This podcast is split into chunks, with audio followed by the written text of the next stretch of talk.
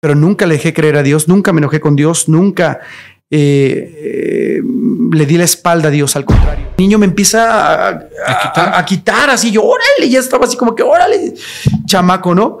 Y entonces, eh, en ese momento empiezan a sonar los, los monitores, todo empieza a sonar, siendo misionero en, Europa del Este, en Ucrania específicamente, y, muere mi hijo primogénito. O el estar en Chiapas también en un lugar y orar por una chica que había muerto y, y resucitó la chica no tengo otra alternativa. O sea, soy misionero, sé lo que estoy haciendo y no puedo rechazar esto. Hola, ¿qué tal? ¿Cómo están? Les saluda Jerry Velázquez. Hoy tengo un invitado muy, muy especial, JC Marker.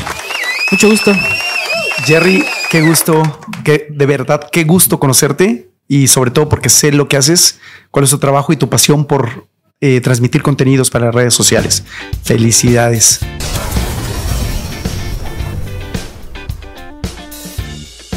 plática muy natural con gente sobrenatural.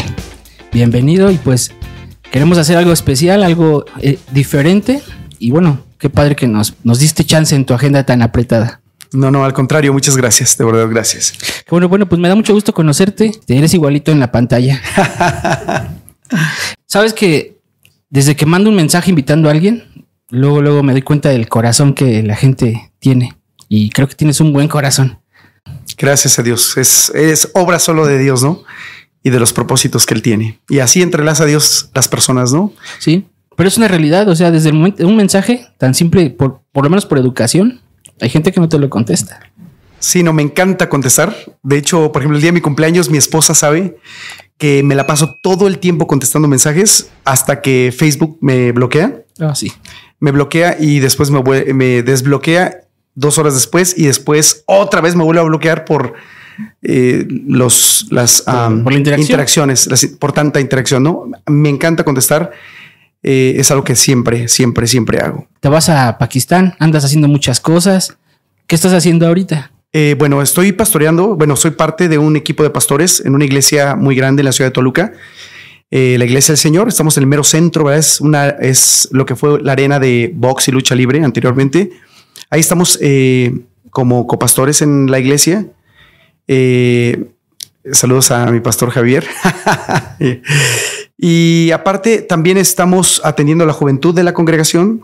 Apoyamos el ministerio de, mi apóstol Javier Ríos eh, con las iglesias que tiene en todo el país, con la juventud dentro de la iglesia, también como conferencista en congresos, sobre todo de jóvenes, varones, etcétera, no solo en México, sino también en muchas otras partes del mundo, con fundaciones como la de Luis Palau y muchas otras, ¿no? Transform World, eh, eh, bueno, muchas. Eh, y también como misionero en algunos lugares, pues a veces críticos, como tú lo mencionas, Pakistán.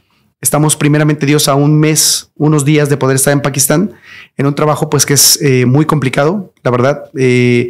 Nos han dado todas las especificaciones para librarnos de, algunos problemas que hay en el país, que no sé si se pueden decir por aquí o no. Es internet. Pero, pero eh, pues bueno, para tener precaución sobre el Talibán, eh, Al Qaeda y muchas otras organizaciones que pueden estar muy cerca del lugar en el que voy a trabajar con, niños que están eh, pasando a trata, como trata de niños, de niños, etcétera. Este, tengo que entrar con las redes sociales apagadas, no voy a poder tener mucha comunicación mientras estoy en ese lugar. Después de eso, pues ya puedo tenerlas, ¿no? Pero es muy complicado. pues va a ser un tema muy interesante para volver a tocar.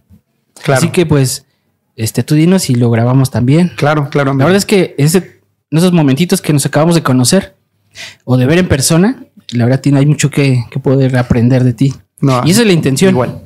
La intención poder compartir todo lo que Dios ha hecho en tu vida, lo que tú has experimentado, los lugares a donde has ido y bueno, de eso quiero platicar. Claro, amigo. Adelante. Eh, JC Marker. Así te apellidas. mi apellido es Marker, sí. Ah. Marker. JC por Juan Carlos. Me llamo Juan Carlos y las eh, siglas JC en inglés. Órale, yo dije, es marcar algo, está marcando una generación y yo creo que es algo amén, amén, amén. que Dios marque la generación sí, a pues, través de nosotros, ¿no? Es que así suena o no sé, dijeron por Sí, no, es, es, marker realmente. Si en muchos congresos luego dicen maker, etcétera, etcétera, pero es marker, sí. Marker, como marcador. Exacto, exacto. Exacto, es algo como profético, ¿no? Sí. Marcador, marcar una generación. sí, así cuando estuve viendo, dije, está padre el JC Marker, o sea, dice mucho, y como trabajo en el tema de la imagen, en el tema de lo visual, lo gráfico, pues me llama mucho la atención esos detalles. El que vengas de color negro, todo eso es algo para mí como algo. Eh, eh, el color negro es mi favorito toda la vida el dorado, el negro. Y este, el, nombre de JC Marker, me han preguntado si ese es mi nombre artístico y que si me presenta con mi nombre artístico. O sea, yo no me, inventé el nombre, sino que era la manera en la que, en la que me llamaban desde la primaria, Marker, ¿no? Siempre por el apellido raro, Marker, Marker. Y cuando llego a la iglesia hace 37 años, eh, eh, en ese momento, las hijas del pastor eh, son de Estados Unidos y me empezaron a decir JC en lugar de Juan Carlos. Entonces, a partir, desde hace 37 años me dicen JC Marker, JC Marker, y así quedó. te bautizaron. No fue algo que, que, planeé ni algo que, que, organicé yo, ¿no? Pues se escucha bien. Gracias. Ya con tu disco. es lo peor, no sé cantar, no, no tengo voz, no nada. Es lo, eso sí me hizo falta, la verdad. ya me estoy imaginando tu, tu, imagen de JC Marker en concierto. Órale, en concierto, presentando. Sí, he presentado a muchos artistas, a muchísimos, a, adoradores, sí, muchísimos, a redimidos, a eh, Miel San Marcos los he presentado en muchas ocasiones, en muchos eventos. Como presentador, excelente. Cantando, los demonios huyen. Pues tienes otro ministerio. de liberación. Otro ministerio de liberación. Oye, eh, nos brincamos otra vez al tema eh, internacional al tema que, te marca o te pone en un lugar. Has viajado por todo el mundo, o al menos casi 100 países, no sé. Eh, todavía no llego a los 100, pero 77 países. 77. Son un buen, eh, También no planeado, simplemente ah, fue algo que le creía a Dios y, por eso he, he, vivido eso, ¿no? Tampoco es de que estoy buscando a dónde voy a ir la próxima ocasión, o sea, jamás ha sido así, sino que Dios siempre abre puertas, siempre abre eh, conexiones y, nunca sabes lo que va a pasar cuando Dios te conecta con alguien como contigo. O sea, fue una conexión y, ahora somos amigos y tenemos mucho que transmitir a esta generación, ¿no? No fue algo que provoqué, como tú lo sabes y todos los... Sí, sí, sí. O sea, fue algo que Dios dio. Entonces, eh, yo simplemente le creí a Dios y le respondí al llamado que él tenía para mi vida y es por eso que he podido estar en tantos lugares, ¿no?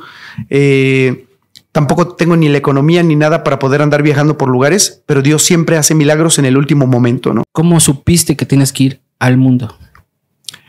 Bueno, eh, yo era vecino de la iglesia, más bien yo vivía en, un, en mi casa cuando la iglesia viene y se establece al lado de mi casa. Entonces, pues el sonido de los coritos todos los días, este, todos los domingos, los hermanos que estacionaban sus carros enfrente de mi casa, este, y mi papá manda a quitar a esos que se estacionaron ahí, ¿no? Entonces me tenía que meter a la iglesia a buscar al hermanito que estacionaba su carro enfrente de, la puerta de la entrada de mi casa, y, así empecé a ir a, la iglesia, ¿no?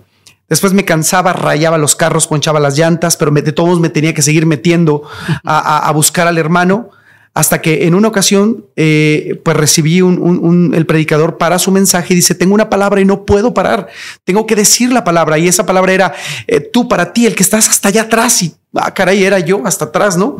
Y me dice, Dios te preparó y te escogió desde el vientre de tu madre para llevarte a las naciones de la tierra. Y las naciones están esperando por ti desde el día de tu nacimiento. O sea, wow, o sea, una, una palabra que ahora si la recibiera sería wow, impresionante. Pero yo decía, ¿este qué se cree que me está diciendo eso? Que ni me conoce, me está usando para quedar bien delante de la gente o es un eh, gurú de, de, los horóscopos o qué es esto, ¿no? Sí, sí, sí. Pero, pero, pero había algo dentro de mí que ardía dentro de mi ser, que, que, me hacía sentir la presencia de Dios. Entonces yo dije, espera, pero si esto que estoy sintiendo eres tú, entonces a partir de este momento yo decido creerte Decido creerte y si tú me quieres enviar a las naciones, yo voy a ir a las naciones. Entonces en ese momento decidí creerle a Dios y me puse a disposición. Como Jesús cuando llamó a sus discípulos, no llamó gente perfecta ni gente preparada. Llamó gente que estuviera dispuesta a responder. Entonces yo solamente tuve la disposición, me puse a la disposición para la iglesia y empecé a servir a través del teatro, empecé a servir a través del de, eh, el evangelismo, a través de, las artes como el teatro. Y, así fue como empezamos a compartir la palabra de Dios, obras de teatro, teatro, se abrieron oportunidades, fuimos a muchos lugares a la palabra de Dios en muchos lugares indígenas en México. Eh, ese fue realmente mi, inicio. Después ya por ahí salí en películas con Paco del Toro y muchas otras cosas, ¿no? Pero este, la actuación fue lo que Dios permitió que usara para poder llevar su palabra a todos los lugares, ¿no? Órale, qué padre. ¿Cuánto tiempo tuviste que esperar de esa palabra a tu primer viaje? De, eh, yo creo como dos años, como, como dos años, porque empecé a servir en, el campo Mazagua, empecé a servir en, en muchos otros lugares, hasta que un día hicimos una presentación de teatro y unos pastores norteamericanos lo vieron y dijeron, esto es lo que necesitamos en Estados Unidos. Entonces eh, nos llevan para Estados Unidos.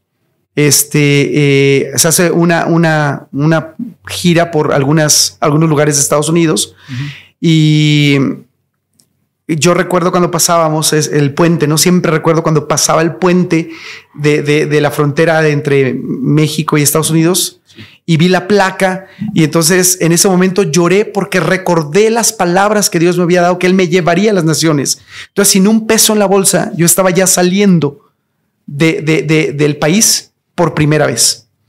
Y, esta vez no, no, tuve que pasar nadando por abajo o entre los grupos de inmigrantes, sino que Dios me llevaba por la puerta grande para poder compartir de su palabra en, Estados Unidos. Y a partir de ahí, el siguiente país fue eh, Canadá. Estuve trabajando como voluntario en un orfanatorio que recibía a los niños eh, huérfanos que venían de la guerra de Yugoslavia. Y, después Centroamérica con un grupo de teatro, precisamente para evangelismo.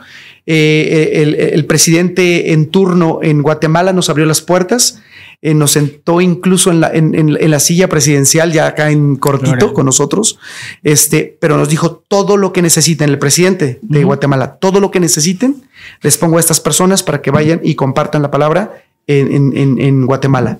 Este, y nosotros, pues sin dinero, habíamos llegado casi de right y cosas por el estilo, ¿no? Y así empezamos. Después fue Europa, eh, eh, Asia, África, Oceanía, mm. y así es como Dios nos ha llevado a todos esos lugares, ¿no? Uno solamente le dice sí a Dios, le cree y deja que Dios haga el resto. Más bien, Dios hace todo. Tú confirmas la palabra que siempre yo digo, Dios no busca gente totalmente talentosa, porque obviamente el talento tiene mucho que ver con, con la disposición o la preparación, pero también el hecho de tener gente dispuesta a tomar el reto. Sí, sí, sí. Eso, es, eso es ponerse a disposición, ¿no? Cuando yo recuerdo cuando la palabra dice, eh, Jesús llamó a sus discípulos, eh, dice que al instante soltaron las redes. Al instante, o sea, se pusieron a disposición en el momento, ¿no? Dejaron el banquillo este, de, las de, los, de los tributos y todo eso, ¿no? Eh, de, los impuestos y todo eso. Y entonces fue gente que le dijo a Dios, sí, aquí estoy, no era la más preparada, pero la dispuesta. Pero más dispuesta, la más dispuesta, ¿no? Entonces, preparado, de los que nos escuchan, yo creo que hay mucho más gente que yo. Pero lo que Dios quiere es disposición para poder hacer lo que Él quiera. Creo que esa es una de las claves que tenemos que poner en grandote. Estar dispuesto a, servir en el momento que se nos eh, indica. Una de las cosas que he aprendido mucho, sobre todo en el trabajo, es que las cosas se hacen inmediato. Como cultura tenemos digo, tú conoces muchas culturas, pero como mexicanos, la cultura es luego cuando pueda, cuando me desocupe o cuando claro. o no tengo otra cosa mejor que hacer. Una de las cosas que le enseño mucho a las niñas, a mis hijas, es eso. Cuando se te manda, eh, en el momento lo haces. ¿Por qué? Porque las estoy preparando para cuando ellas tengan su propio llamado y me digan, papi, me tengo que ir. Así es, como dice mi esposa, en tiempo y forma hay que responder a lo que tenemos que hacer para Dios tantas cosas que platicamos en unos minutitos. Eh, hablábamos de Rusia, hablábamos de Ucrania, hablábamos de, no sé si puedo hablar del libro. Sí, sí, claro. Ok, eh, tienes cosas del libro, eh, tienes tantos proyectos. ¿Qué es lo que viene ahorita para JC Marker? bueno, hay muchas cosas, pero creo que hay algo que no puedo, no puedo pasar por alto eh, aunque hay muchos proyectos eh, eh, físicos, digamos, como el ir a una nación, como escribir un libro, que ya estamos en el proceso de, ese libro. Tengo salidas con, la, organización Luis Palau, voy a estar en Bolivia en estas próximas semanas, en Argentina, en varios lugares. digamos que para mí lo más importante siempre ha sido responder al llamado de Dios. El llamado más importante es estar en Dios. Así es. Y después hacer algo para Dios. Cuando Jesús llamó a sus discípulos, dice la escritura, los llamó para que estuvieran con él y después a que, a que, a que predicaran la palabra. En otra, en otra parte dice, eh, vengan en pos de mí y yo os haré pescadores de hombres. Ese es el orden correcto en nuestro llamado. Nuestro llamado es para estar con Dios y después de eso hacer algo para Dios. Eso es lo que yo he creído y así lo he hecho. Tengo que buscar primeramente a Dios y después hacer algo para Dios. Cuando Pablo tuvo su primer encuentro con Dios, lo primero que dijo es, ¿quién eres? ¿Quién eres? ¿Y qué quieres que haga? Y yo creo que todos los que nos están escuchando en este momento deberíamos de entender esto, porque podemos hacer muchas cosas para Dios, pero olvidarnos del Dios para el cual hacemos las cosas, ¿no? Eh, entonces, eh, para mí lo más vital es tener una relación constante, permanente con Dios y después hacer todo lo que Él me pidió que es lo que me estás preguntando. Entre esas cosas, es, eh, tengo por ahí dos libros, uno en colaboración con, con mi hija, otra colaboración con un amigo. Este, eh, tengo una salida a Bolivia, eh, tengo una salida a, Argentina para ayudar en el evangelismo de las iglesias bautistas a través de la organización Luis Palau. Este, tengo la salida a Pakistán también, que es un trabajo muy complicado. Me han preguntado si no tengo miedo. La verdad, no tengo miedo. Eh, a pesar de todas las advertencias que me han dado, o sea, no tengo miedo y sé que, que Dios va a hacer algo, ¿no? Entonces, eso es lo, próximo, te estoy hablando un mes, ¿no? Eh, hoy recibí una llamada para, de parte eh, de, un grupo de pastores en Celaya. También hay un saludo a, los pastores de allá, los pastores Yarto, que, que, nos hicieron una invitación para poder estar en el estadio de, de Celaya para un evangelismo que se tiene muy grande, también en colaboración con, eh, con Bethel de Estados Unidos y la Escuela de lo Sobrenatural, impresionante escuela. Este, y, pues nos acaban de invitar para compartir la palabra también ahí en el estadio, ¿no? Eso es, digamos, lo, próximo que tenemos. Eh, y algo que me apasiona es qué viene para este año para la juventud de, de la congregación estamos buscando la presencia de Dios para poder entender qué es lo que Dios quiere para esta juventud. Este es el tiempo y la oportunidad es un, mi versículo rema, digamos, eh, en Eclesiastés, eh, que eh, tiempo y oportunidad lo tienen todos. O sea, no es de que, oh, es que Jaycee ha tenido más oportunidades. No es cierto. Todos tenemos nuestra oportunidad, pero como tú dices, aquel que le responde al llamado a Dios, otra cosa pasa, ¿no? El que no posterga un llamado de parte de Dios. Entonces, yo estoy creyendo grandemente en la juventud de nuestra congregación y del equipo de liderazgo que tenemos y vamos, queremos conquistar Toluca ese lugar en el que vivimos, queremos conquistar Toluca para Cristo y, el mundo lo va a ver. Así es. Dice la, palabra que esa palabra que fue enviada del cielo se tiene que cumplir antes de regresar a él. Así es. Y se va a cumplir. Oye, hace ratito, digo, hay mucho de qué platicar. Me llama mucho la atención ese tema de la leche, de la leche de la búfala. Ajá. Cuéntanos algo de eso. Y es una historia muy larga, es una historia muy, muy, muy larga. Bueno pero, pero la podemos platicar, ¿no? Sí, sí, sí. La verdad es que por más que le he estado dando vueltas ahorita así en mi cabeza. Es una historia muy larga, pero eh, cuando llegué a la India, una de las, de las veces que he ido a India, llegué y, compartí un grupo de misioneros este, de, de Latinoamérica. Les compartí la palabra y cenamos juntos esa noche y yo le pasé la comida a una misionera de la iglesia de Claudio Freyson. Y me dijo, no puedo comer porque este, me acaban de operar, me quitaron eh, unos dientes y una muela y todo y parte del hueso de la encía. Y yo dije, pero ¿por qué pasó eso? Y dice, es que tomé leche de búfala. Y yo, oh, qué mal. y después otro misionero de Honduras me dice, yo también tomé leche de búfala. Y esa leche hizo que las bacterias dañaran mi, mi sistema digestivo y estuve un mes en terapia intensiva. Y después otro, otro misionero dijo, sí, aquel mexicano que regresaron a Estados Unidos porque estaba quedando cuadrapléjico, porque las bacterias habían entrado hasta la médula espinal y estaba mal y yo, o sea, ¿cómo? O sea, yo no le he tenido miedo a nada. O sea, yo, yo le he comido todo. He comido murciélago, he comido cucarachas, he comido rata, he comido perro, he comido... ¿Has comido feto de...? He comido feto de pato también, este, eh, o sea, he comido todo. Y nunca he tenido miedo en ese tipo de cosas, pero ahora empecé a tener temor, ¿no? Así como la palabra dice que la fe viene por el oír, también el temor viene por el oír, ¿no? Cuando Pedro escuchó la tempestad empezó a hundirse. Entonces, cuando yo escucho que la leche búfala era tan dañina, yo durante mi estancia en la India empecé a no consumir eh, leche de búfala, evitarla como, como de lugar, ¿no? Pero el día llegó, eh, fue terrible. Estuvimos en un hospital. Un pastor me, me, me, llevó a, a, orar por los enfermos de terapia intensiva. Eh, mi vuelo salía a las 6 de la mañana para Dubái y, yo estaba a las 12 de la noche en el hospital orando por los enfermos de terapia intensiva, ¿no? Entonces orábamos por ellos, imponíamos manos, manos así, nuestras manos las sentíamos sucias, India es polvoso, es sucio, pacientes dormidos ahí en los pasillos, este, 40 grados de temperatura y luego en la noche... Moscas. Uh, no, no, no, una cosa impresionante, ¿no? Hasta que llegó el momento que le dije al pastor, pastor, yo creo que ya es hora de irnos. Me dijo, sí, hay que orar por la última persona y terminamos. Entonces dije, ok, yo fui y me metí a un lugar donde había incubadoras y ahí en las incubadoras eh, puse mis manos sobre un niño que estaba eh, ahí con, con eh, tubos, estaba intubado, tenía este, eh, cables por todos lados y todo. Yo oré por él y el niño me, me pateó, ¿no? Me pateó el niño y así como que órale. Y, seguí poniendo mis manos sobre sus piernitas y, me vuelve a patear. Entonces cambio mi mano y la pongo en su, en su brazo. Y entonces el niño me empieza a, quitar? así, yo órale, ya estaba así como que órale, chamaco, ¿no?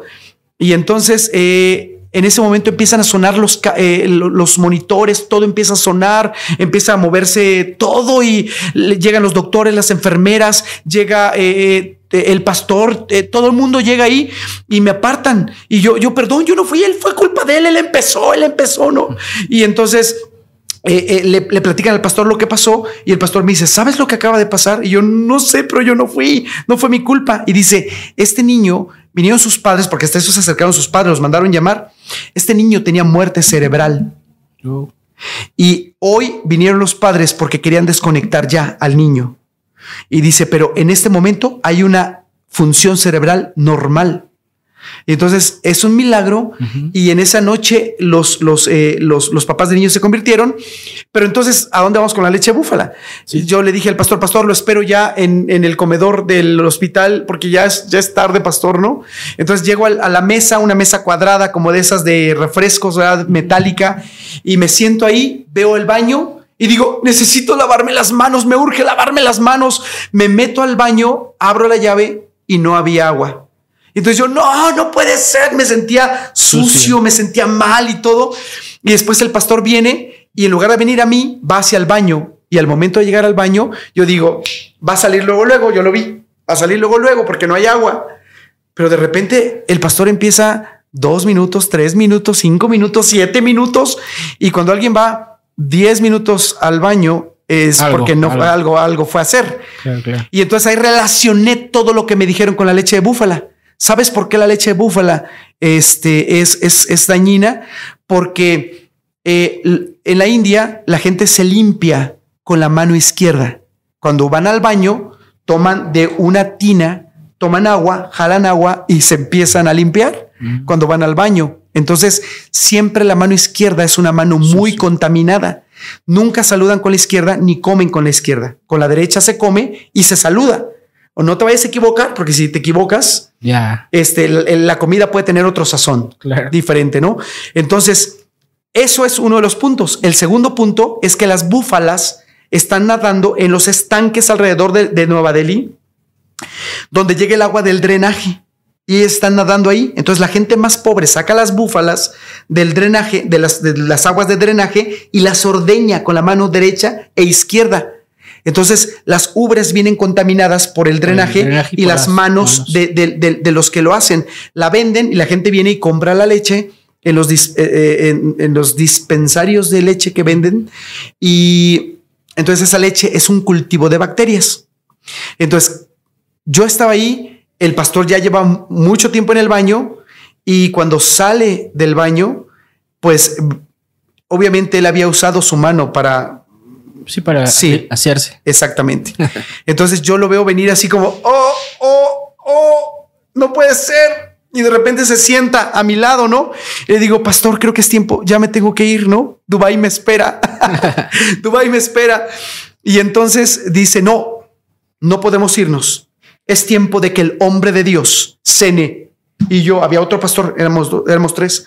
Y yo vuelto a ver al otro pastor y ah, ah, no, no, no, tú. Y yo, yo. Dice, si tú eres el hombre de Dios, no te puedes ir de aquí sin cenar. Y yo, pues, ¿dónde está la cena? Son las dos de la mañana.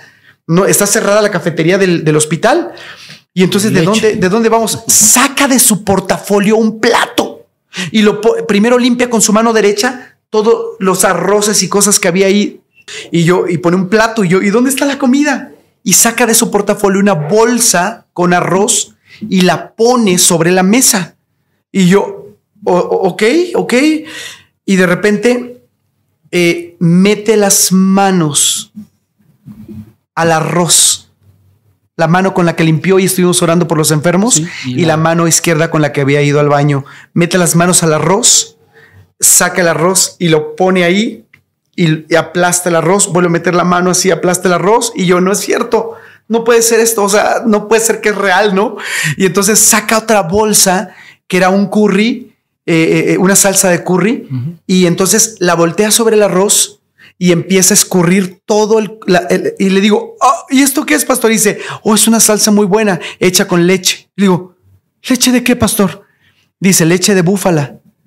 Pero aparte de que era leche de búfala, la estaba limpiando la bolsa con sus manos, la exprimía y al final termina así, haciéndola así. Y yo, no, no es cierto. Rápido, si piensa algo. ¿Qué vas a hacer?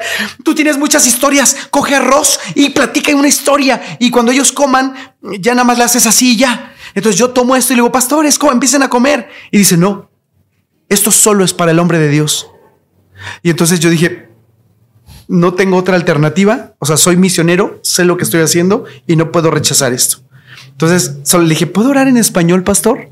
Y me dice, adelante. Y, digo, y empiezo, Satanás, en el nombre de Jesús, tu espíritu de muerte, de enfermedad, te vas, no tienes parte ni suerte. Y si comiéramos cosa mortífera, no nos hará daño y ta, ta, ta. Empiezo a reprender y no me quedo de otra que comérmelo todo. Obviamente, gracias a Dios, no me pasó nada, ¿no?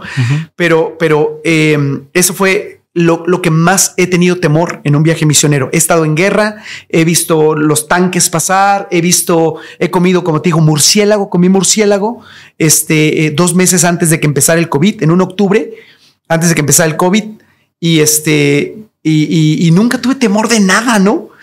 Pero nunca tuve tanto temor en mi vida como lo tuve cuando me tuve que enfrentar a la, leche de búfala, ¿no? Pero como lo dije al principio, el temor siempre empieza por el escuchar, por el oír, por el creer las circunstancias que te rodean, pero también la fe viene por el oír y el oír la palabra de Dios. Entonces yo declaré la palabra que no me iba a enfermar y gracias a Dios aquí estamos contigo compartiendo este, este tiempo, ¿no? Para rato. Así es. En la semana escuchaba a alguien decir que los ojos los puedes cerrar, pero los oídos no. Exacto. Es algo bien increíble. Exacto. Una de las palabras proféticas que nosotros dimos para la iglesia fue eso, tener que cuidar mucho lo que oyes. Obviamente lo que ves, pero sobre todo el tema del oído. Y esto me está cayendo así muy, muy, muy especial. Sí, sí, sí. En, la escritura, mira, hay una, otro pasaje también que siempre comento, que es cuando eh, José y María se llevaron al niño hacia Egipto y tuvieron que regresar. Eh, dice la palabra que cuando José escuchó que Arquelao reinaba en lugar de Herodes su padre, dice la Biblia que José tuvo miedo. Y entonces al lugar al que él iba ya no fue, ahora tuvo que ir por otro lugar, porque solamente escuchó y tuvo temor. Eso es lo que pasa hoy en día. La gente escucha que si la economía, que si la crisis y estos periodistas últimamente que en lugar de traer cosas positivas te, te hunden a la gente en nuestro país y, este, y, les llenan de temor sobre eh, eh, una inseguridad para el futuro, ¿no? Cuando lo que deberíamos de escuchar es el mensaje de la palabra de Dios, lo que la palabra de Dios dice para llenarnos de fe y no de las cosas negativas, ¿no? Y no hundirnos como Pedro se estaba hundiendo, ¿no? Sí, bien interesante eso. Igual luego hablamos del tema del, del escuchar. Hay muchas cosas muy interesantes. Y muchos pasajes que tienen que ver con que alguien escuchó como cuando van a entrar a la tierra prometida el primero que dijo fue no podemos, el siguiente dijo no podemos, el siguiente no. Claro, no está difícil, está, está, la cosa está difícil, ¿no? Todos, pero los dos que sí creyeron vieron lo mismo y escucharon lo mismo. La diferencia fue la fe, que eh, el creerle a Dios. Pues creo que aquí se, se adapta perfecto a lo que estamos hablando. Eso fue lo que pasó con mi vida. O sea, las circunstancias eran todas adversas para que yo pudiera ir a las naciones. No tenía una carrera, no hablaba otro idioma, no estaba preparado, no tenía economía absolutamente, pero le creía a Dios porque Él lo había dicho. Y a partir de ese momento, Dios no ha dejado de hacer milagros hoy en día. Eh, eh, eh, el escuchar en una ocasión en un congreso que Dios me dijo, en el próximo congreso que vayas va a haber un hombre, un empresario que te va a decir, yo te apoyo con tu próximo viaje misionero, lo que se requiera. Y entonces llego una semana después a ese congreso, este, ahí con los pastores Mansewich, a quien apreciamos tanto, a Jonathan, el pastor Jonathan en Querétaro, y, de repente llega un hombre y me dice, yo te voy a apoyar. O sea, yo le creí a lo que escuché de parte de Dios y Dios lo hizo. Y ahora este viaje que voy a Pakistán tiene que ver con esta persona que sembró y que, y que, y que le creyó también a lo que Dios le habló. Entonces, no se trata eh, de, del dinero, es un problema en Latinoamérica que muchos jóvenes no se atreven a ir a las naciones porque siempre ponen como pretexto el dinero. Siempre no me alcanza, no tengo, no puedo, no hay, etcétera. Pero si Dios te lo dijo, atrévete a creerle. Y te, te aseguro, como me ha pasado a mí, llegar al aeropuerto sin dinero, sin vuelos y salir del aeropuerto volando al lugar que tienes que ir, a tu destino. Entonces, es creerle a Dios a lo que Él ha hablado, a lo que ha hablado en nuestras vidas y no movernos de lo que Dios nos ha dicho. Esa ha sido mi vida y yo creo que eso ha sido el por qué estamos aquí contigo, ¿no? Porque le hemos creído a Dios. Y pues sí, hay, una ventaja aquí entre, entre muchos de mis amigos que, que, cantan o que eh, predican y todo eso, que, el lugar al que voy no son lugares muy... Eh, no te van a poner este, un hotel, no te van a poner este, eh, una, una camioneta para que vaya por ti al aeropuerto, este, no va a haber ofrenda no va a haber nada de ese tipo de cosas. Entonces, pues es como un campo un poco más virgen para poder compartir la palabra, ¿no? Y este, yo recuerdo que cuando llegué a Nepal, este, la primera vez, pues eh, mi equipaje no llegó. El avión no, no, no llegó el equipaje y entonces yo pues estaba como enojado porque no había llegado mi equipaje. Pero cuando el pastor va a recogerme y llevarme a las montañas lejos de, de la capital, este, porque no le permitían tener una iglesia en ese lugar, en Katmandú. Entonces llega en una moto, era su transporte, era su vehículo, una moto pequeñita y una moto en donde yo no pude haber llevado mi equipaje.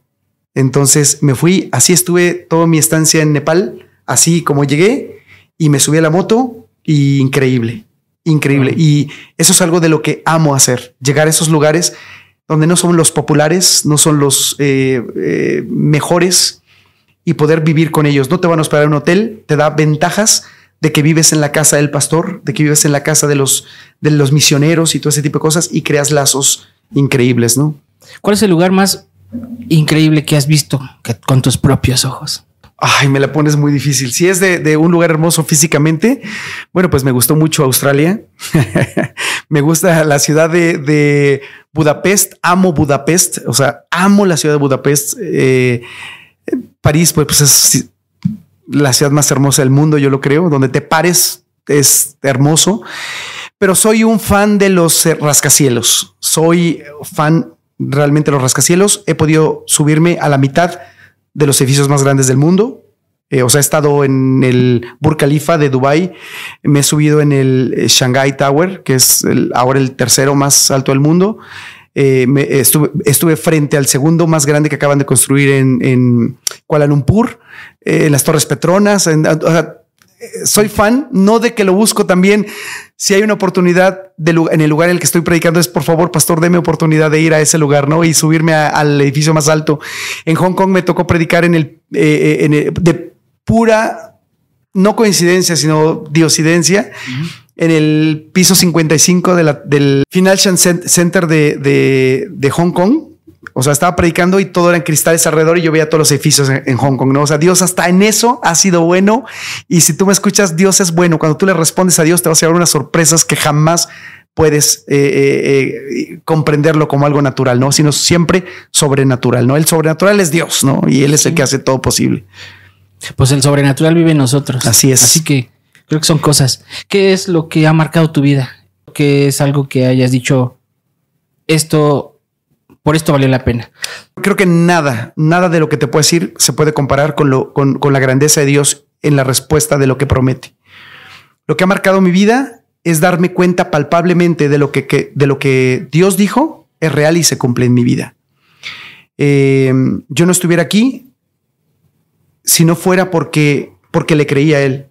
Eso marca mi vida. El cada vez que voy a un viaje misionero, cada vez que voy a un lugar, puedo ver un milagro eh, eh, sobrenatural de parte de Dios, como lo que te platiqué en, en, India, ¿no? O el orar por un niño que tiene muerte cerebral y de repente el doctor es, ah, caray, ya tiene, ya tiene vida, ya funciona su cerebro.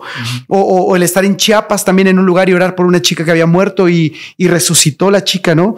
Eh, no por, no por el, el, el JC Marker o quien nos haya acompañado, sino porque Dios lo dijo en su palabra y yo le creí y, y lo declaré y funcionó. ¿Me explico? Y el ver el, ver jóvenes transformados, eso marca, eso marca indudablemente mi vida. Gente que, que, que le ha respondido a Dios también, que hemos conocido en cualquier parte del mundo, gente que ha dado su vida por el Evangelio, gente que ha sembrado todo para el reino, eso marca, marca mi vida, ¿no? Siempre. Ha habido otros acontecimientos importantes, ¿no? Este, como eh, la pérdida de, mi primer hijo, ese es otro tema que yo creo que podríamos hablar. Eh, en el mejor momento en toda mi vida, el mejor momento de todo mi ministerio, eh, siendo misionero en, Europa del Este, en Ucrania específicamente, y, muere mi hijo primogénito. Qué pena. Dios te pone en un punto en el que no entiendes nada y no hay palabras que puedan expresar eh, eh, lo, que sientes, ¿no? entonces eso marcó también mucho, mucho mi vida, el rumbo de mi vida, pero nunca le dejé creer a Dios, nunca me enojé con Dios, nunca eh, le di la espalda a Dios, al contrario, ¿no? Y regresé a predicar al lugar en donde había él fallecido. Eso marcó mi vida, fue un, tiempo, ¿verdad? Y también eh, el, hecho de que hace dos años me detectaron cáncer y, tuve que ser operado, ya creo que exactamente casi voy a cumplir dos años, eh, y, tuve que ser operado, o sea, inmediatamente, si yo no hubiera, si a mí no me hubiera dado COVID, cuando fui a India eh, en esa ocasión, cuando, cuando inició el COVID, este, yo no me hubiera dado cuenta que tenía, que tenía un, cáncer, ¿no? Un, tumor eh, eh, del más calificado, el más agresivo. Y entonces, pues fui operado y, me, me, extrajeron ese, ese tumor. Y pues gracias a Dios ahora estamos controlados. Dios es el que tiene el control de todo. Y eso también marcó mi vida para poder valorar más las cosas que Dios te da y valorar eh, el, tu llamado, tu propósito, tu tiempo, tus amigos, eh, la gente que te rodea, tu ministerio y todo ese tipo de cosas, ¿no? Ojalá la gente no tenga que pasar por esto para que lo pueda valorar. Pero si lo están escuchando es por, por algo, ¿no? O sea, no tienes que esperar algo como esto para poder valorar lo que Dios te ha dado. Hay mucha gente que está viendo este podcast que no conoce de Jesús. Mi intención es alimentar, nutrir, fortalecer la fe de gente que conoce de Jesús, pero presentarles a Jesús a los que no lo conocen. ¿Existe lo sobrenatural? Claro. ¿Cómo lo puedes describir? Mira, eh, desafortunadamente lo más sobrenatural no se puede ver, no es tangible. Eh, cuando, cuando se habla de Dios, a veces la gente necesita ver cosas para poder creer, pero la palabra de Dios dice, bienaventurado aquel que, que creyó sin necesidad de ver. Es bienaventurado. Como la palabra que me dieron cuando yo, yo conocí de Dios y me dijeron que iría a las naciones. No era algo tangible, no tenía un pasaporte, no tenía un peso, no tenía la capacidad, simplemente le creí. Y si alguien nos está escuchando, nada sucede porque sí, todo tiene un propósito de Dios. Y el propósito de Dios es que podamos entender la grandeza inagotable de Dios. Y si estamos buscando que sea tangible, no va a ser tangible. La salvación no es algo que, puedas ver con tus ojos. La salvación es algo espiritual. Y cuando alguien decide creerle a Dios, porque Él nos amó a nosotros primero, su amor eh, inagotable lo llevó a la cruz por nosotros, ¿quién podría dar su vida por nosotros en la cruz? ¿Quién podría dar su vida eh, eh, eh, por alguien, por un presidiario, por alguien que mató a alguien, por alguien que, que hizo algo malo? Nadie podría dar a su hijo. Yo, mi hijo que perdí, no podría haberlo dado. Yo hubiera dado mi vida por, la de mi hijo. Pero mi sangre no era tan limpia como la sangre del Señor. Esa sangre preciosa que limpia nuestros pecados y nos da la oportunidad de tener un acceso directo a su presencia, ¿no? Ese es el Dios del que predicamos. Ese es el Dios que está eh, extendiendo sus brazos de amor y diciendo que aún hay lugar para todo aquel que, decida creerle, ¿no? Ojalá mis palabras de mi testimonio, de haberle creído a Dios y haber vivido lo que Él prometió, la gente lo pueda escuchar y, reconocer que Dios cumple lo que Él promete, porque dice la Escritura que Él no es hombre para que mienta, ni hijo de hombre para que se arrepienta. Entonces, si Él prometió una salvación y una vida eterna eh, eh, a través de creerle, solamente nos basta creerle. Entonces, eso puede transformar todo, ¿no? Si tú nos estás escuchando, quiero decirte que hay alguien que dio su vida y que te ama y que conoce tu necesidad. No hay nadie que pueda conocer nuestras necesidades como Dios las conoce. Y a veces le echamos la culpa a todo, a todo. Cuando nosotros mismos, por causa de nuestro pecado, fuimos acorralados a, pagar una consecuencia por el pecado. Pero Jesús nos ama y nos da una oportunidad, un libre acceso. Y hoy Dios está dando la oportunidad de que puedas simplemente creer en Él eh, recibir en tu corazón y que puedas vivir todas las promesas que Él tiene escritas en su palabra para nosotros, ¿no? Eso es impresionante. Eso es lo sobrenatural. Así es. Em, amigo, no quiero eh, tocar ese tema. Yo lo vamos a tocar el próximo, bueno, uno de los próximos temas que vamos a hacer, pero, ¿sabes? Conozco mucha gente que perdió a alguien en este tema de la pandemia, en este, en este tiempo. No te voy a hacer otra pregunta más que ¿por qué no enojarte con Dios? Solo eso. ¿Por qué enojarte con Dios no, con la pérdida? ¿Por qué no enojarte con Dios por una pérdida? Eh, mira, eh, como, como lo comenté, la palabra de Dios lo es todo. Es, la palabra de Dios nos da claridad a todas las cosas que no podemos expresar, a, a, todas las preguntas o a todas las dudas que tenemos, ¿no? Yo en el caso de mi familia, pues tuve muchas pérdidas a través del, del, COVID, ¿no? Mucha, mucha gente de la familia de mi esposa murió durante este tiempo. Y algo que, que a mí me quita el temor a ello es que Dios tiene contados nuestros días. Tú no puedes agregarle días a tu vida, ni puedes tampoco quitarlas. Dios tiene un tiempo establecido para cada uno de nosotros. Y después de eso, dice la palabra, viene el juicio, ¿no? Entonces, no podemos adelantar ni podemos atrasar. Aunque yo quisiera vivir muchísimos años, Dios ya estableció un tiempo. No me da miedo. Mira, cuando, cuando el Señor llamó a Pedro, le dijo, cuando seas viejo, cuando seas viejo, otro te ceñirá y te llevará donde no quieras, etc. Entonces, Pedro ya había escuchado una palabra. Yo voy a ser viejo porque Dios lo dijo. Entonces, él tenía una seguridad de parte de Dios. Y, y al igual que Pedro, Pablo y muchos otros, todos tenemos un tiempo de parte de Dios. Y ese tiempo, pues lo desconocemos todos, ¿no?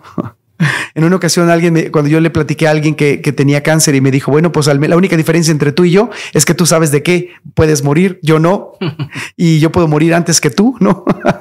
Entonces, eh, pues realmente, si alguien muere teniendo a Cristo en su corazón, tenemos una vida mucho mejor que la que tenemos ahora. La gente se afana tanto en esta vida por lo que va a tener, por comprar su casa, por tener el sueño americano o mexicano o el que quieras. Eh, pero la verdad, la vida que nos espera es mucho mayor, mucho mejor a la que estamos viviendo hoy en día, ¿no? Muchas gracias. Es que es un tema bien delicado. Hay mucha gente a la que he platicado con ellos y hay gente que no ha podido superar algún tema de ese, pues de ese tamaño. Entonces, bueno, si hay algo que platicar del tema que me acabas de mencionar, pues yo sé que, has, que Dios ha sanado tu corazón, que te ha fortalecido, que les ha fortalecido como familia y que pues, es un testimonio que... Claro, mira, en el ejemplo de mi hijo, cuando yo pierdo a mi hijo, pues es lo más valioso que tienes en la vida. O sea, un hijo es lo más importante. O sea, no hay nada que se pueda comparar con un hijo.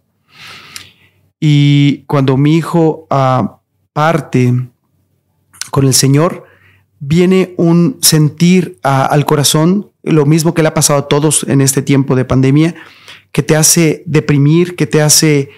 Pero, pero yo reaccioné y dije, Dios le dio un tiempo, o sea, gracias Dios por el tiempo que me permitiste estar con él y haberle dado la mejor vida que le pude haber dado durante esos seis años que vivió conmigo. Y eh, gracias por, por, por, esa, por esa bendición Y ahora, si yo me quedo hundido, deprimido, si yo me quedo sufriendo y recordando siempre la pérdida, este, eh, pues, pues no.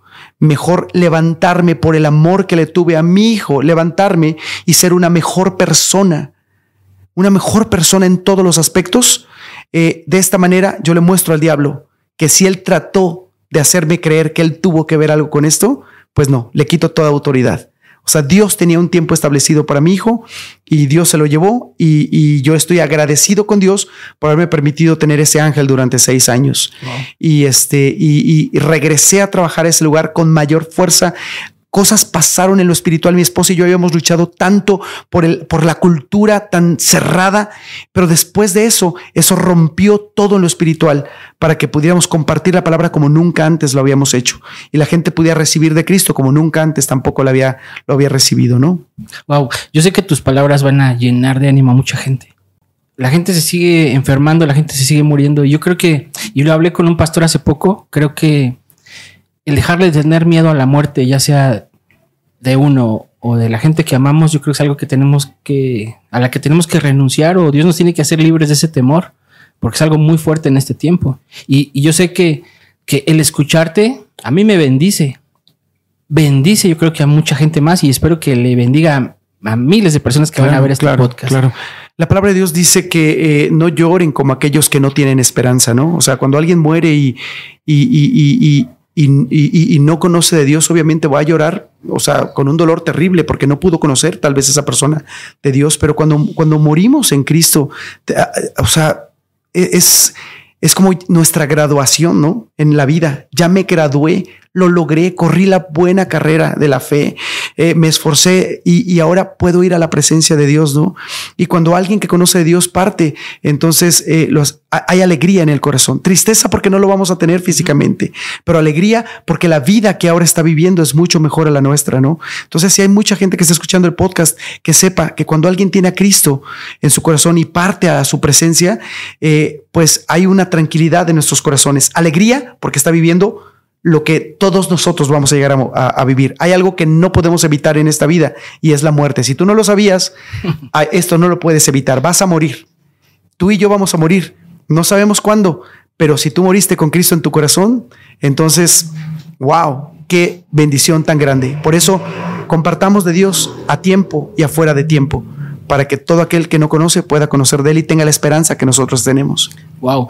Pues esto es de bendición, te digo, para mi vida y sé que le va a bendecir a mucha gente. O sea, tu testimonio te da autoridad para poder decir eso.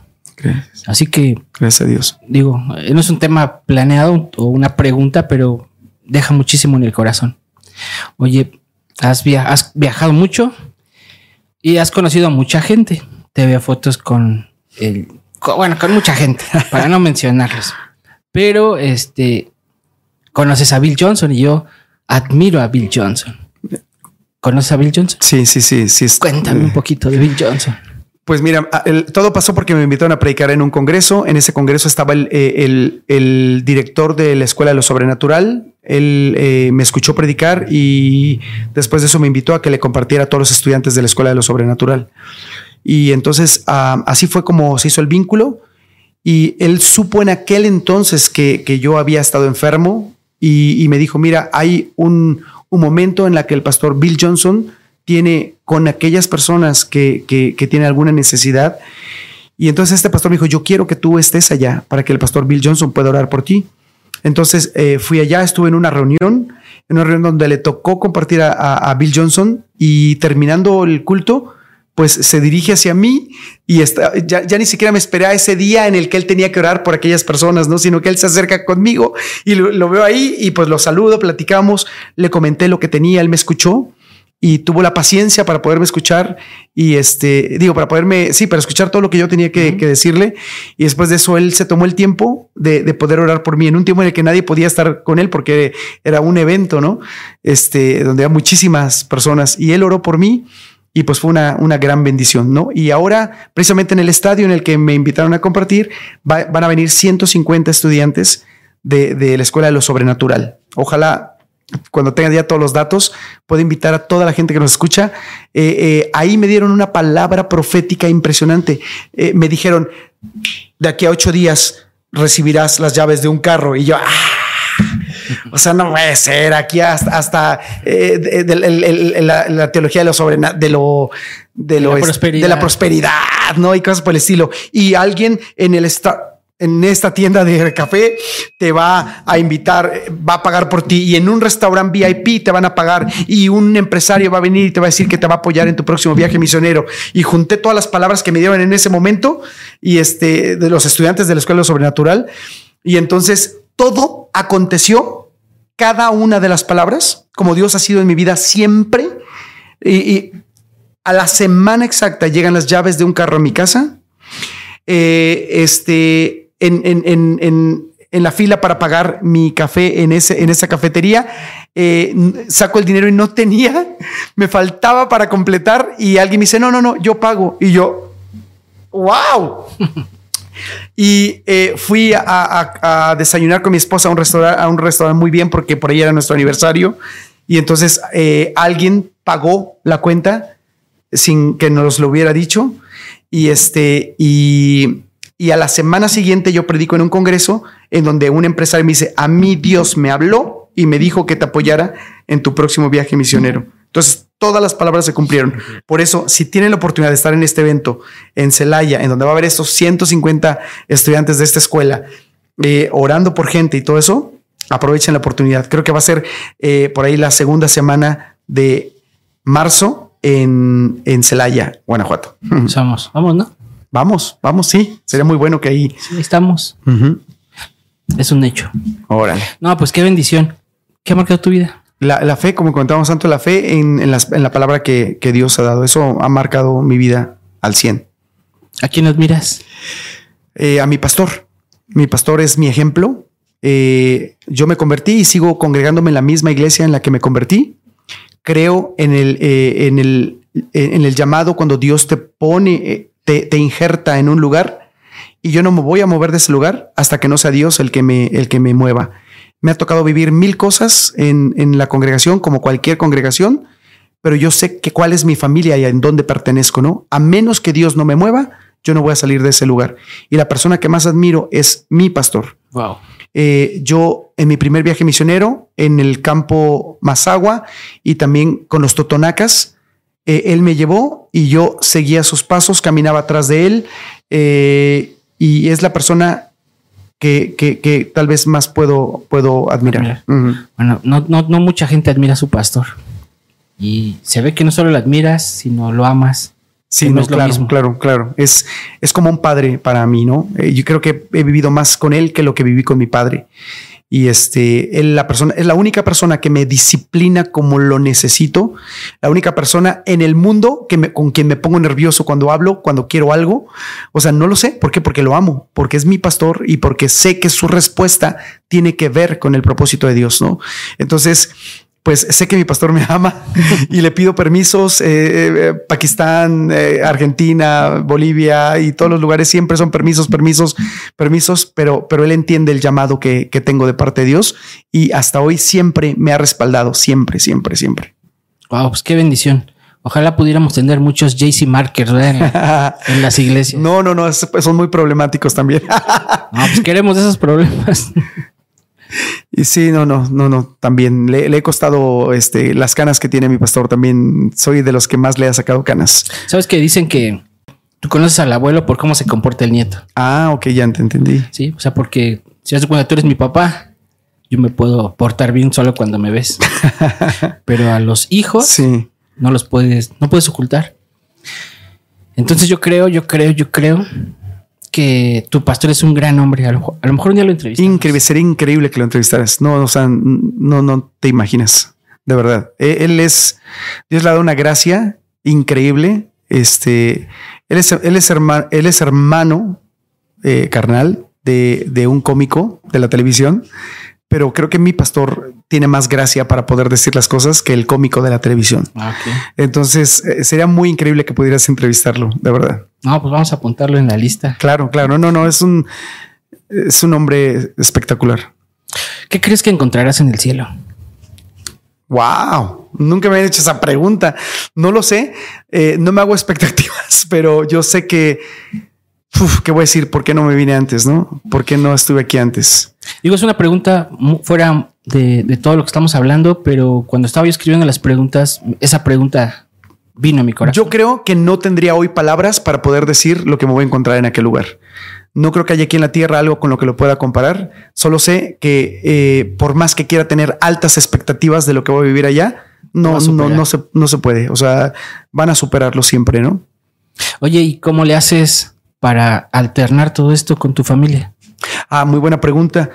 Eh, pues eh, hay periodos en la vida. Yo, creo que nos están escuchando mucha gente que es misionera o pastores y todo eso.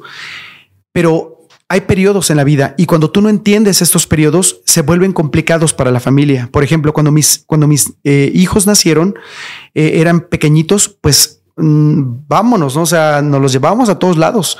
Con mi esposa fuimos a Colombia con mis o sea, bebecitos de tres meses, o sea, eh, me los llevé a Colombia, estuvimos en Venezuela, estuvimos en Estados Unidos, me los llevé de dos años a Ucrania, la primera vez a mis hijos, etcétera. Entonces, eh, eh, en esa edad es muy fácil poder salir con ellos, ¿no? O sea, pues ahora sí que no les queda de otra.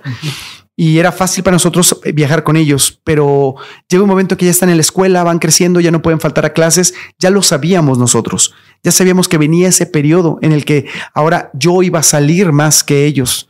Y así fue. Pero ahora estoy viviendo un periodo en donde, por ejemplo, mi hija tiene 18 años y es una misionera igual que yo.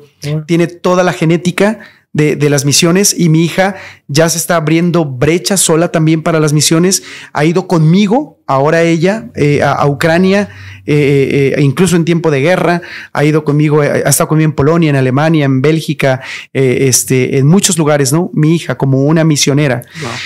Este, ella habla mucho mejor que yo, ella es más preparada que yo, ella es mejor predicadora que yo, etcétera, etcétera. Y este, entonces hay, tiene que haber un equilibrio, ¿no? No creas que yo me la paso viajando por todo el mundo, o sea, no creas que yo me salgo y regreso en cinco meses, jamás. Tengo, procuro tres periodos en el año en donde eh, por 12 días me voy a Asia, 12 días me voy a Sudamérica, 12 días me voy a Europa. 17 días es el más largo, lo más que, que, que estoy fuera de casa, ¿no? Pero eh, en, mi trabajo diario siempre llevo a mis hijos a la escuela todos los días, siempre comemos juntos, siempre. Y este, eh, siempre hay ese equilibrio, ¿no? Eh, mi esposa me acompaña ahora con más facilidad porque ahora mi hija ya se puede quedar. Entonces hay que conocer los tiempos de todos, ¿no? Entonces, todo, tiene, todo tiene un tiempo. Mi esposo y yo lo hemos comprendido perfectamente y ha habido un equilibrio completo. Entonces ya con mi esposa ya empezamos ahí como que ya vamos a salir a tal lugar o ya vamos a salir a tal lugar porque pues mi hija ahora se puede quedar con mi hijo menor y cosas por el estilo. Y, así es como lo hemos equilibrado, ¿no? Siempre, siempre eh, nos vas a ver todos los lunes, que es el día de los pastores, ¿no? El día libre de los pastores. Todos los lunes nos vas a ver comiendo juntos, desayunando juntos, yendo al cine juntos. Este, siempre, siempre. El lunes es de la familia. Y así, para mucha gente que tiene un ministerio como el evangelístico o el misionero o simplemente pastor, la iglesia pasa a primer lugar. Qué bueno encontrar gente o hombres como tú. He conocido varios que la familia es prioridad y no su ministerio. Sí, ahí sí estoy de acuerdo contigo. Lo primero es Dios. Claro. Dios, si Dios dice, o sea, yo lo hago. Lo que Dios te diga, tienes que obedecerlo y es lo número uno en tu vida, ese es el orden, ¿no? Y después tu familia, la familia que Dios te ha dado, después el ministerio y después todo lo demás, ¿no? Así es. Pero cuando, cuando estás en la voluntad perfecta de Dios, todo se acopla. No hay que, ah, esto es más importante, esto es menos, no, todo fluye de la misma manera, ¿no? Y así ha fluido en, nuestras vidas, ¿no? Dios siempre viene haciendo cosas, milagros en todo tiempo, ¿no? Este, recuerdo que nos íbamos a vivir a, a Europa eh, eh, como misioneros, eh, estábamos a 15 días para irnos, no teníamos ni un centavo, pero Dios nos había dicho. Entonces, pues si Dios nos lo dijo, Él lo va a hacer. Y 15 días antes tuvimos la invitación para poder inscribirnos en un proyecto de obra social. Meto mis papeles como misionero, ni siquiera sabía que se podía, pero lo meto. Y, y, una semana antes de irnos, semana y media antes de irnos, gano el concurso a nivel Latinoamérica y entonces eh, nos, eh, somos acreedores a 20 mil dólares por, eh, para, para solventar ese viaje misionero, ¿no? Entonces, pues todo, todo se dio, o sea, todo se dio en la forma en la que se tenía que dar. Siempre en el último momento Dios respondiendo y, de eso es otra, otra plática que tenemos que tener, ¿no? Porque incluso eh, eh, cuando llegué por primera vez a, Rusia y Ucrania, esa es otra plática, esa que teníamos pendiente, este, eh, llegó un momento en donde yo me quedé sin nada, o sea, la policía me robó porque era extranjero en un tiempo en el que no había extranjeros y entonces yo dije, ah, no, o sea, yo no me voy a quedar muerto de hambre, o sea, Dios me dijo que vendría y nadie me va a regresar a México. Entonces yo voy a pedir limosna, aunque pida limosna en las panaderías, no me voy a regresar a México. Entonces me fui a una panadería, estuve a punto de pedir limosna y antes de pedir limosna, ¡pum! Me, recuerda el Señor ese versículo de que eh, joven fui y he envejecido y nunca he visto a un justo desamparado ni su descendencia que mendigue pan. Esto tú lo dijiste, Señor. Entonces metí mi mano a la bolsa y dije, yo sé que tú puedes dar dinero de donde no existe. Meto mi mano a la bolsa y saqué un fajo de billetes, que fue lo suficiente para poder vivir el tiempo que me quedaba de mi estancia en, la ex Unión Soviética, ¿no? Entonces, qué increíble es creerle a Dios, qué increíble es saber que su palabra está escrito todo y aun cuando oramos, cómo Dios responde las oraciones, la palabra dice en Santiago, eh, pero pide Pide con fe, no dudando nada, porque el que duda es semejante a la onda del mar, que es arrastrada de un, de un lado para otro, ¿no? Entonces, mi oración no ha sido de esas de que te desgarras y así todo, no, ha sido, no, Señor, esto dice tu palabra. Y si esto dice, entonces, ¿de qué me preocupo yo? Si pasa o no pasa, eres tú el que lo vas a hacer o no lo va a hacer. Entonces, ese ha sido mi estilo de vida, una vida de creerle a Dios y de, y de agandallarse de sus promesas. Y eso, eso es JC Marker. Wow, pues qué bendición platicar contigo, oírte, conocerte, entrevistarte. Y bueno, pues el deseo de, de mi corazón es seguir aprendiendo de ti, aprendiendo de, de mucha gente a la que podemos entrevistar, pero un gustazo haber platicado contigo.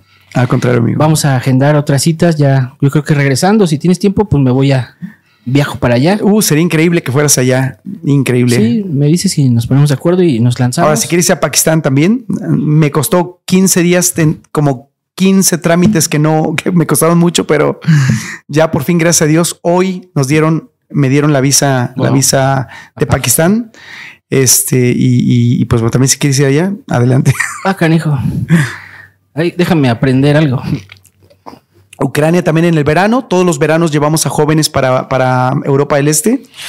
Eh, siempre he querido que los jóvenes puedan vivir esa experiencia en todos los congresos en los que vamos, siempre palabras de parte de Dios, te voy a llevar a las naciones, se va hacia las naciones, etcétera, pero no vamos. Yo creo que se perdió mucho eso, ¿no? O, sea, eh, como el deseo de invitarte. Yo sé que hay gente que lo hace, el hijo de aquí de Mark va a, con chavos haciendo esa labor evangelística. Pero yo creo que le hace falta ese bombardeo de, sueños a la gente nueva. Sí, me gusta ayudar a la gente a que cumpla sus sueños, sus propósitos.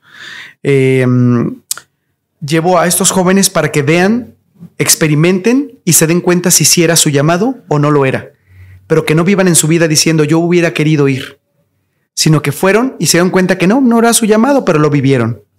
Y otros que vayan y encuentren que sí era su llamado. El año pasado tuve la oportunidad de llevar a, hace dos años, tuve la oportunidad de llevar a un joven eh, de, la iglesia de Felipe el Castillo, eh, en donde él recibió su llamado. Estando allá, él se dio cuenta que sí era lo que él quería. Y se fue y en estas, en el año pasado me lo volví a llevar y se quedó. Se quedó para servir a Dios en, en, en la frontera entre Ucrania y Polonia y, este, y, eso es lo que queremos, eh, que los jóvenes encuentren su, su cauce y puedan, puedan vivirlo, ¿no? Puedan eh, cada quien hacer lo que tiene que hacer. Sí, pues vamos a planearlo y nos vamos, ¿no, Marc? Vamos a Ucrania. Sí, pues necesitamos como pastores, como padres de una congregación, tener esos, ese tipo de experiencias para, para mandar gente. Digo, nosotros ya tenemos nuestro llamado, estamos trabajando nuestro llamado, pero pues cómo le hablamos a alguien si no sabemos, si no lo conocemos, ¿no? Claro. Claro, eso es, me encanta hablar sobre el, llamado, el propósito, cómo conocer el propósito de Dios, cómo darte cuenta eh, cuál es, que los jóvenes hoy en día se preguntan cuál es el propósito de Dios para mi vida, ¿no? Pero hay algunas señales y lo vemos en la palabra, algunos eh, procesos o, cosas que tú eh, te, puedes dar cuenta cuál es tu llamado, ¿no? Entonces, por eso hacemos los viajes misioneros, llevamos a los jóvenes, eh, no solamente a Ucrania, sino también a los jóvenes de la congregación, nos gusta llevarlos a, en México a muchos lugares para que ellos también puedan experimentar lo que es compartir la palabra de Dios en otros lugares, ¿no? Amén pues si te vas a Dubai pronto, pues ahí se apuntamos. en Qatar, que vas a estar en Qatar este año. En Qatar. Sí, sí vi ahí tus publicaciones, la verdad muy interesante. Da mucha curiosidad seguir platicando contigo. Dame un consejo, el que quieras. Eh, aprovecha lo que Dios te ha dicho. Si Dios, me platicaste que trabajas eh, en el gobierno y es una gran bendición el que Dios pueda meter gente en lugares que tienen tanta necesidad. Tú estás ubicado en un lugar que tiene mucha necesidad y tú eres luz en medio de ellos. Eh, el consejo que te puedo dar es sé luz en donde quiera que estés. Si estás ahí en el gobierno, eh, sé luz este país hoy más que nunca necesita gente que pueda hacer luz, que pueda marcar generaciones con, la luz que tenga de parte de Dios. Que la gente se dé cuenta que eres diferente por algo, porque Dios vive dentro de tu corazón, ¿no? Eh, eh, vivimos tiempos en donde la gente no tiene esperanza, no tiene fe. Eh, los medios de comunicación no ayudan para, que, para entender de que México tiene un futuro declarado por Dios. Hay, vienen cosas impresionantes para México, cosas increíbles, pero las va a vivir solamente aquel que las está creyendo. Y aquel que le crea a esos periodistas que eh, lo único que hacen es tirar a México, bueno, pues eso es lo que van a vivir, ¿no? Pero tú estás en medio de, de, de, un, de un sector de la sociedad que necesita demasiado escuchar y ver que, se puede vivir de una, de una manera diferente, ¿no? Tu vida es increíble, tu vida puede inspirar a mucha gente. Tú me inspiraste a mí. Yo estoy aquí porque me encanta lo que haces en las redes sociales. Me gusta, me dijiste que me ibas a enseñar, iba a aprender. Yo soy muy malo para las redes sociales, eh, eh, malo en cuanto a no sé cómo subir los contenidos en la forma correcta, ¿no? Este, eh, gracias a Dios, he conocido mucha gente alrededor del mundo que me ha conocido a través de mis redes sociales. Hay gente que odia que suba las cosas a las redes sociales, hay gente que no le gusta. No sé si sea por envidia, no sé si sea por, eh, lo, por lo que quieras, eh, pero, pero dice la palabra de Dios que eh, deja que tu luz brille que tus obras sean conocidas. Y lo que tú estás haciendo es eso, dar a conocer la obra de Dios a los demás, ayudarnos a aquellos que tenemos cosas que decir y no sabemos cómo hacerlo. Tú eres un medio. Entonces, sé luz en donde quiera que estés, en tu trabajo, allá, eh, eh, en el lugar en el que estás, en el gobierno y también ayudando a la gente que quiere compartir la palabra de Dios. Eres excelente en lo que haces, te felicito y ojalá mucha gente pueda seguirte y poder escuchar el mensaje de la palabra de Dios, ¿no? Muchísimas gracias, gracias, gracias por tu tiempo, gracias por viajar esas horitas en el tráfico, que no está tan lejos, pero el tráfico sí lo hace muy pesado. Así es. JC, pues mucho gusto. No, al contrario. Este, nos vemos pronto, por favor. Primeramente, Dios, estamos. Tú dinos y, estamos allá. Claro que sí. Gracias. Dios les bendiga. Uh. Bendiciones. Nos vemos.